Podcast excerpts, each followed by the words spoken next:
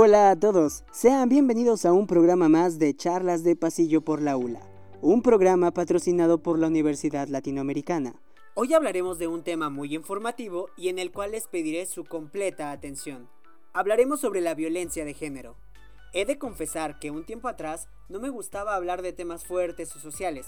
Consideraba que era mejor evitar problemas o no tocar temas sensibles. Sin embargo, con el paso del tiempo, he aprendido y visto que lo más importante es darle voz a las situaciones, ser consciente de ellas e intentar aportar o ayudar. Me considero un activista en proceso. Siempre me ha gustado ayudar y apoyar a las personas. Tenía miedo antes de expresar mal las cosas o no ayudar realmente. Más en esta época en la que todo es juzgado y a pesar de que no todos tenemos los mismos puntos de vista, somos muy intransigentes o poco tolerantes. Para poder darme el valor de abordar estos temas, lo primero es siempre investigar. Saber a fondo la opinión de expertos o simplemente buscar más allá y con base en ello, saber usar las palabras y el lenguaje correcto para externar opiniones o comentarios de ayuda o apoyo. Entrando más al tema de violencia de género, les contaré a detalle y lo más simplificado la situación y el por qué quiero hablar de esto. Primero, ¿qué es la violencia de género? Para poder entender a detalle, primero vamos a dividir la frase, que justo empezamos con violencia. Lamentablemente es algo que conocemos y son las conductas que tienen como propósito generar algún tipo de daño a una víctima, ya sea físico, emocional o psicológico. En la segunda parte es género, que son los roles socialmente construidos que definen comportamientos, atributos y actividades de una sociedad, que considera apropiados para hombres y mujeres. Ojo, sin meterme en temas de transgénero en esta ocasión, pues es un tema bastante amplio, que considero merece toda una sesión y aportaría bastante, pues muchos lo desconocen. Ahora, sabiendo qué es la violencia de género, hablaré justo de las desigualdades entre hombres y mujeres. Sé que existe violencia también hacia los hombres, porque yo sé que existen personas violentas, sean hombres o mujeres, y es una realidad. Sin embargo, es una realidad la desigualdad que existe hacia la mujer, y es justo por lo cual me centraré en ello. La violencia que existe hacia la mujer. En este caso, la violencia de género es violencia desde un sector dominante hacia uno sometido. Y en la mayoría de los casos, siempre los hombres tenemos más ventajas sobre una mujer, lo cual está mal, hay una desigualdad muy grande y que incluso se está naturalizando y fungiendo como normal. No hay salarios idénticos para puestos de trabajo en común entre mujeres y hombres. Se ve siempre a las mujeres para labor doméstico o reproductivo.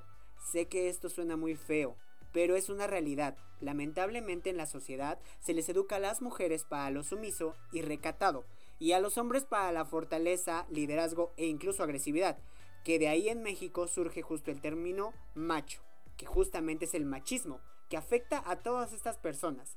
E incluso las leyes muchas veces dejan ver esta desigualdad, pues no muestran las cosas como son o de dónde se origina la violencia. Hace que esto sea invisibilizado, mostrándolo como violencia familiar y no la realidad de las cosas que es violencia de género. Ahora, como ya lo mencioné, los tipos de violencia son físicas, que justamente es dañar a la persona físicamente. Las emocionales, que es mediante palabras y mediante las cosas que se hacen con estas personas. Las psicológicas, que justamente son de las peores y que afectan de una manera terrible a las mujeres. Los números y la data nos dicen que en el ámbito laboral 9 de cada 10 personas aspiran a un puesto de gran cargo en México, pero de ese número solo 3 mujeres creen que es posible, y solo una de 200.000 podrá lograrlo.